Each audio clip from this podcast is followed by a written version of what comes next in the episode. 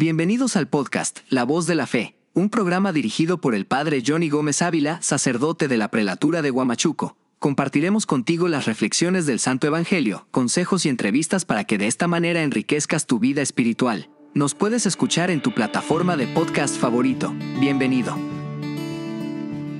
Reflexión del Santo Evangelio del Día, tomado del libro de Mateo capítulo 13, versículo del 54 al 58.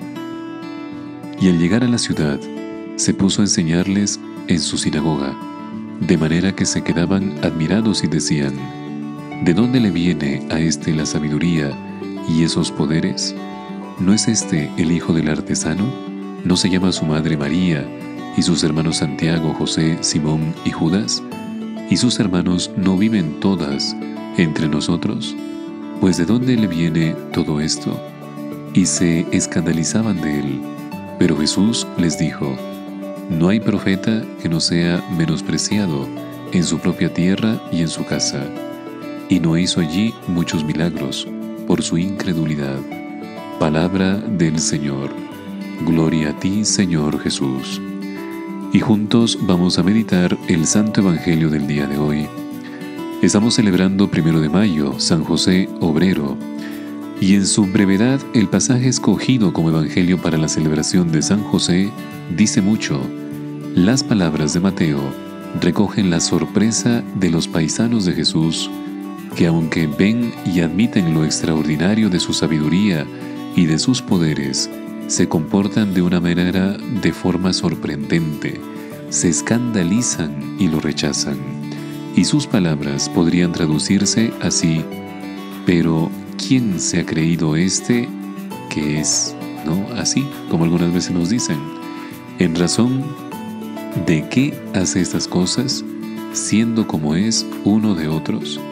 Y el pasaje menciona a José y se refiere indirectamente a él como el artesano. Y esto es como alguien que ejerce una profesión que en sí no tiene nada de extraordinario. ¿Cómo es posible, decían, no? Estarían pensando algunos que su hijo aspire a ser lo que ahora muestra ser.